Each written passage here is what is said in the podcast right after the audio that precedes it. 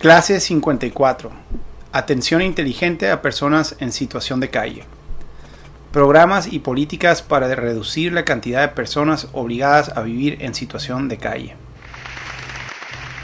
Hola, pues continuamos con este tema y de nuevo eh, eh, relacionado al tema de acceso a la ciudad y sobre todo acceso a la vivienda y vivienda digna. Eh, y pues hoy nos toca platicar sobre ese tema de las personas en situación de calle eh, o las homeless, este, que como le dicen en Estados Unidos, el tema de la indigencia que muchas de nuestras ciudades sufren, unas mucho más que otras. Y interesantemente, países desarrollados pareciera que enfrentan este reto como eh, un tema más grave que muchos de nuestros países subdesarrollados. Entonces, pues hay que analizar y entender un poco el tema, nomás muy breve para empezar a eh, plantear soluciones y alternativas y preparar nuestras ciudades y a nuestros países de una manera un poco diferente. Eh, entonces, para entender este fenómeno hay que reconocer que hay varios tipos de personas que son obligados a vivir en la calle en un momento u otro y cada uno es tan diferente que una política o, propuestas o proyectos eh, de cualquier tipo tienen que tener muy clara la diferencia entre uno y el otro porque las soluciones son hasta opuestas casi entre una y la otra. Entonces, eh,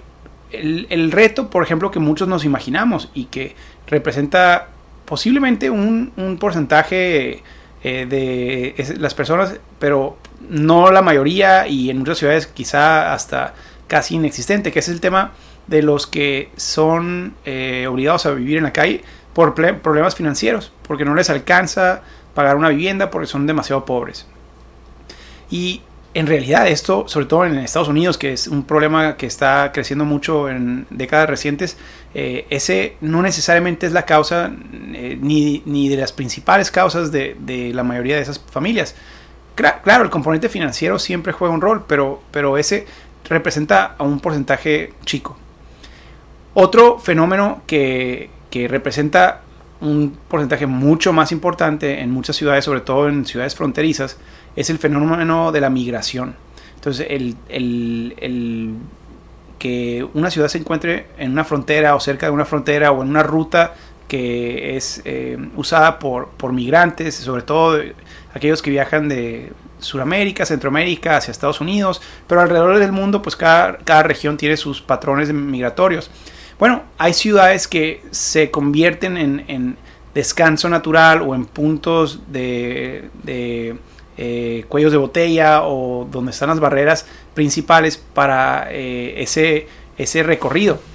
Y entonces al ver a muchas familias, a muchos de estos migrantes detenidos en nuestra ciudad o en sus ciudades, eh, pues ese fenómeno se detona exponencialmente. Para mí, pues que soy de la ciudad de Nogales, que es uno de los sitios, de los destinos principales para la migración de, Latinoamérica hacia Estados Unidos, pues es lo que vemos seguido o todos los días este, es este fenómeno de migrantes haciendo su mejor esfuerzo para llegar a Estados Unidos, pero que pues se vieron detenidos porque se les acabó el presupuesto, porque los regresó la migra este, y los regresó a la ciudad fronteriza y ahí los dejó sin eh, ellos conocer a nadie ni tener ninguna manera de irse ni en una dirección ni en otra.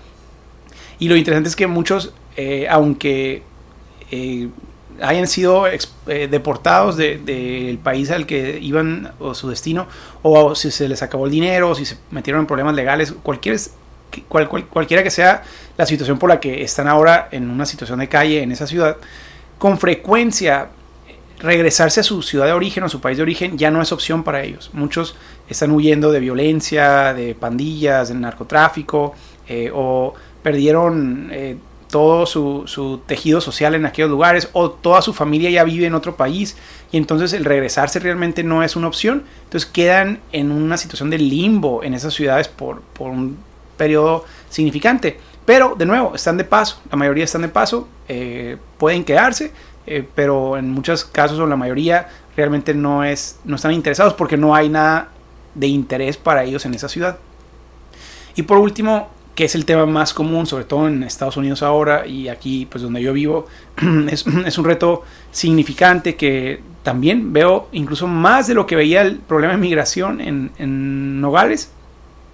Ahora acá en Arizona veo ese tema eh, de una manera abrumante. que es el tema de indigencia crónica. Y aquí es donde podemos meter muchas diferentes causas, pero es básicamente todas esas situaciones que,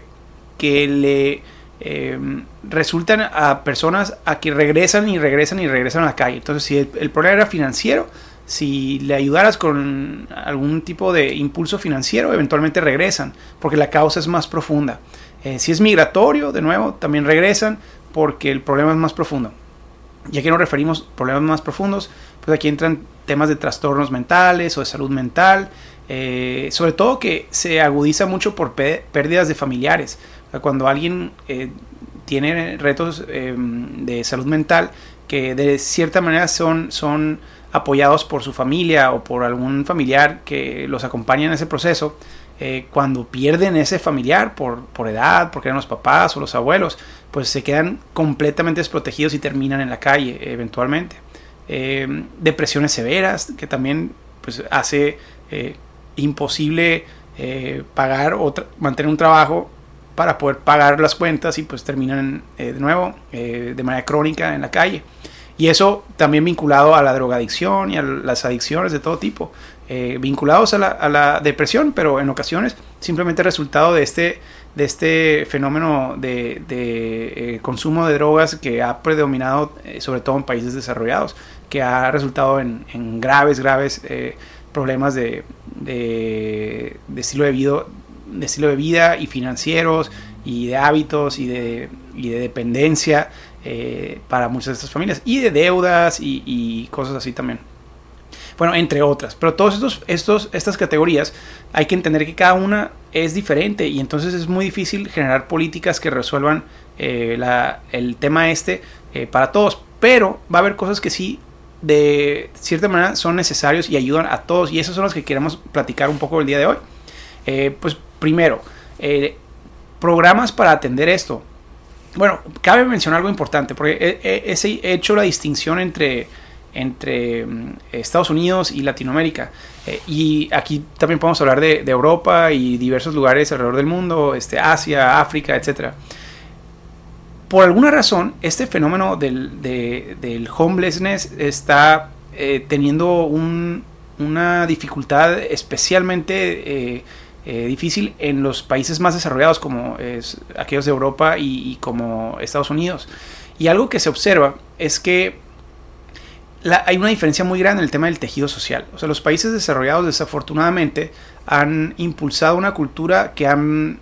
perdido esa eh, ese gran rol que jugaba las familias y que jugaba la comunidad antes en la vida de las personas. Y a pesar de su gran desarrollo económico, eh, ese, esos otros elementos antes cumplían un gran rol de seguridad social que, era muy efectivo, que todavía vemos en nuestros países latinoamericanos. Entonces eso significa que cuando una persona con salud mental o que por cualquier problema eh, momentario o crónico eh, se ven eh, sin la posibilidad de pagar una renta o de, o de, conseguir una casa, pues en los lugares donde hay un, tejido social muy fuerte,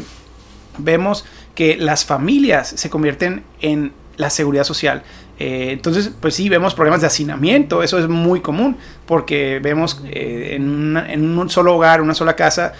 a varios núcleos familiares, pues Mm, de manera momentánea o en algunas ocasiones por un periodo extendido eh, compartir ese techo en lo que sus familiares vuelven a agarrar este, aviada en su vida. Eso es parte de ese tejido cultural que, que usa esa gran herramienta que se llama familia y, hay que reconocer que es extremadamente efectiva y, a diferencia de, de Latinoamérica, pues Estados Unidos ya ha perdido mucho eso y por eso pues el resultado es que la, la persona termina viviendo en banquetas, en, eh, abajo de puentes, eh, en arroyos, eh, en todos estos lugares más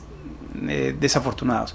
Pero también entra el componente de iglesias, que antes jugaban un rol muy, muy grande, y, de organizaciones sociales y de diversas organizaciones comunitarias, que antes eran la herramienta de seguridad social. Por eso en la categoría pasada platicábamos de ese concepto de sociedad civil y, el reto que muchas de nuestras ciudades y de nuestros países enfrentan es que eh, al querer resolver todo desde el gobierno, eh, no solo eh, creamos dependencia de, de este único ente que es el gobierno, sino que aparte empezamos a generar trabas para la competencia que es sociedad civil. Y entonces el, el ver a la sociedad civil como competencia resulta en que eventualmente si por alguna razón tu programa que diseñaste el gobierno no está funcionando, acabas de destruir todas las demás opciones que las personas con necesidades tenían en ese mercado de, servicios y ese mercado de, de, caridad que antes existía. Ahora hemos mm, desestabilizado todo el sistema, especialmente el tema de la familia, y pues es cuando fracasa el sistema, eh, dejamos a todos vulnerables no nomás en temas este de vivienda, sino que antes también pues pensando en temas de, cuentas básicas, de agua, de transporte, etc. Entonces, por eso todos los programas, tanto en la clase pasada, ese tema de la asistencia social y, de, las eh, soluciones en ese sentido, eh, en, esta categoría también es muy importante reconocer que es una herramienta muy deseable, muy recomendada, e inteligente eh, para, una, para un gobierno y para una ciudad emprender políticas que ayuden a profesionalizar a la sociedad civil. O sea, para, para modernizar y profesionalizar y, e incubar e impulsar soluciones privadas y sociales que no dependan del gobierno. Entonces eso ayuda a mejorar las finanzas públicas porque entonces ya no tenemos que gastar el dinero, el poco presupuesto público en esos temas de asistencia social. Eh, pero aparte ayuda a generar innovación y eh, y emprendimiento para atender esas necesidades que con frecuencia desde el gobierno no íbamos a tener la capacidad de diseñar, eh, porque no, no, no, está en la estructura del gobierno eh, eh, la creatividad necesaria para, para, realmente tener un impacto transformador en, en, una industria de cualquier tipo, incluyendo la de vivienda, sobre todo de estas familias, ¿no? de las que tienen más retos eh, psicológicos o mentales o, de adicciones o de salud. Entonces tenemos que crear un mercado mucho más robusto de asistencia social también eh, para, para, generar muchas más opciones de oferta y eso se logra fortaleciendo a la sociedad civil, eh, creando programas para que sepan cómo iniciar una, una, caridad o una ONG, cómo estructurar sus finanzas, cómo recaudar fondos, eh, cómo eh, contratar, todo esto es, es, importantísimo, en vez de verlas como el enemigo y ponerles trabas y ponerles impuestos, como si no quisiéramos que nos ayuden, ¿no? Entonces, eh, todo eso es muy relevante en ese tema, incluyendo el tema de la vivienda. Ahora, algunos pasos que sí debemos hacer y podemos hacer desde la autoridad para atender ese tema específico de las personas en situaciones de calle es, primero, el de crear programas para la identificación y el contacto de, de, este, de esas personas, o sea, para poder identificar cuáles, en qué categoría encajan, son, si son migrantes, si están ya eh, por un periodo extendido en la calle, si es solamente un problema financiero. O sea, vamos encontrando cuál es el reto y sobre todo el tema de migración. O eso nos va a ayudar a, identificar que pues esto va de la mano. A todos aquellos que eh, con una ayuda sencilla pudieran salir de esa situación. Entonces es posible que un migrante todo lo que necesite es una semana de trabajo, pero como es de otro país, no puede trabajar en nuestra ciudad. Ah, bueno, eso desde la autoridad podemos resolver con algún tipo de permiso temporal, eh, a lo mejor necesita una gestión de un, de un certificado de nacimiento o de una licencia, una persona que no tiene ninguna manera de comprobar su, su, eh, su identidad y entonces por eso no puede conseguir empleo. En fin, este tener un sistema que ayude a eh, estructurar y dar solución a sobre todo temas administrativos para todas esas personas va a ayudar a muchísimos de ellos a agilizar ese proceso para volver a eh, estar en sus propios pies. El segundo tema es el tema de albergues, temporales, albergues temporales, comedores y programas de orientación legal y profesional que va relacionado a esto. Eh, mucho de esto puede ser operado por sociedad civil, por iglesias, pero es importante que la,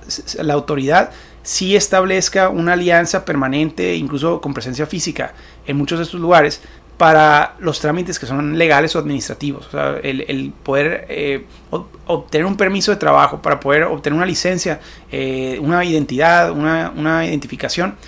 todo eso, pues muchas veces la sociedad civil se atora, ¿no? Ellos no, tienen manera de resolver algo tan complejo como el conseguirle una, una mm, eh, licencia de conducir a alguien que nació en otro país. Están perdidos en un limbo legal y solamente la autoridad puede eh, destrabar eso. Y por eso es importante eh, apoyar a esos esfuerzos de sociedad civil en tema de comedores y albergues, pero, pero con esa orientación legal y profesional. Luego podemos entrar a temas muy interesantes ya urbanísticos. Y aquí entran ideas de todo tipo que urgen y urgen tener más innovación. Entonces vemos, por ejemplo, ejemplos de cañas de, casas pequeñas que han eh, surgido en algunas ciudades, donde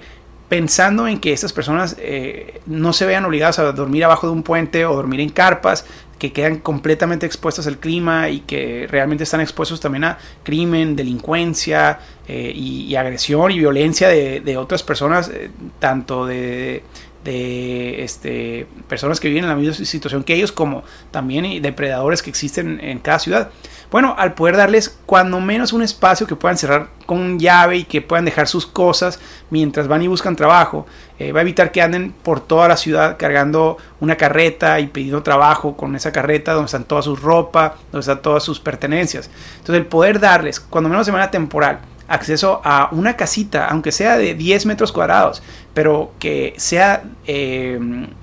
que les dé seguridad a ellos mientras duermen y mientras dejan su propiedad en un lugar y que aparte les permita formar comunidad y conocer a, sus vecinos y, generar amistad es valiosísimo. Hemos escuchado el caso, por ejemplo, de cómo esos lugares eh, son, son maravillosos de muchas maneras, pero podemos ver sobre todo el tema de salud mental. Cuando alguien termina teniendo un, episodio mental y viven en un lugar de esos, un campamento más formal, con casitas formales como estos, eh, cuando a alguien le toca un episodio eh, o este, una recaída en su adicción, eh, los, los vecinos que ya lo conocen y se sienten parte de esa comunidad salen a ayudarlo, porque muchos de ellos a lo mejor pueden estar teniendo un mejor día, pero se identifican y tienen empatía. Entonces, entre todos salen y le ayudan eh, a vestirlo en algunas ocasiones cuando eh, ocurre que algo tan grave que ni cuenta se dan que no traen ropa, este, acompañarlo eh, a, tomar agua, a comer algo. Entonces se crea una comunidad y eso es valiosísimo. Y claro, con una organización social este, que pueda estar supervisando eso para tener ayuda médica y, de salud mental este, complementaria, pues ayuda a minimizar la cantidad de gente que se queda de manera crónica ya en situación de calle para siempre. Y el siguiente y el último tema es este concepto de housing first, de primero vivienda. Se le dice que eh, en Estados Unidos ha sido de los pocos programas que parece haber tenido éxito, donde en vez de ponerle muchas trabas, porque muchas veces estas personas se les ofrece ayuda con muchas condiciones, pero su situación mental, su, su estado de ánimo es tal que esas condiciones hacen que ellos prefieran dormir eh, en, una, eh, en una banqueta o en una carpa con tal de no eh, tener que seguir todas estas reglas que se les está imponiendo. Entonces, esa estrategia de housing first, de primero vivienda, es una donde primero se les da la vivienda sin, sin condiciones eh, y luego se ofrecen opciones de apoyo. Entonces, al darle un lugar donde dormir, ese, ese, ese, ese eh, esa situación hace que muchos de ellas puedan relajarse y puedan descansar y puedan dormir por primera vez en mucho tiempo para empezar a, solos a arreglar su, su, situación. Entonces es una estrategia interesante, pero por eso es importante hablar primero del tema de asistencia social y de los vales. Porque, porque de nuevo, aquí tenemos que tener muy claro que uno, no tenemos presupuesto para hacer eso de manera masiva en muchas ciudades, entonces tenemos que tener mucho cuidado. Eh, y, entonces tenemos que tener claro de cuál es el fondo, de dónde sale el fondo y cuáles son los mecanismos para asegurar que nadie, que no creemos una demanda, que no hagamos que, que una cantidad más alta de personas terminen en esa situación eh, debido a que ofrecimos algo muy atractivo que realmente generó demanda y no solamente soluciona un problema chico, sino que ahora eh, causamos un problema grande. Entonces, por ello hay que tener cuidado y hay que siempre vincularlo a esas estrategias de asistencia social inteligente y de vales eh, de asistencia para, para asegurar que sea financieramente sostenible y que venga con los eh, candados necesarios para que esto se vaya resolviendo solo en el tema, eh, en el tiempo. Y eso pues nos va a dar una mejor solución a un reto muy preocupante que tenemos en muchas ciudades.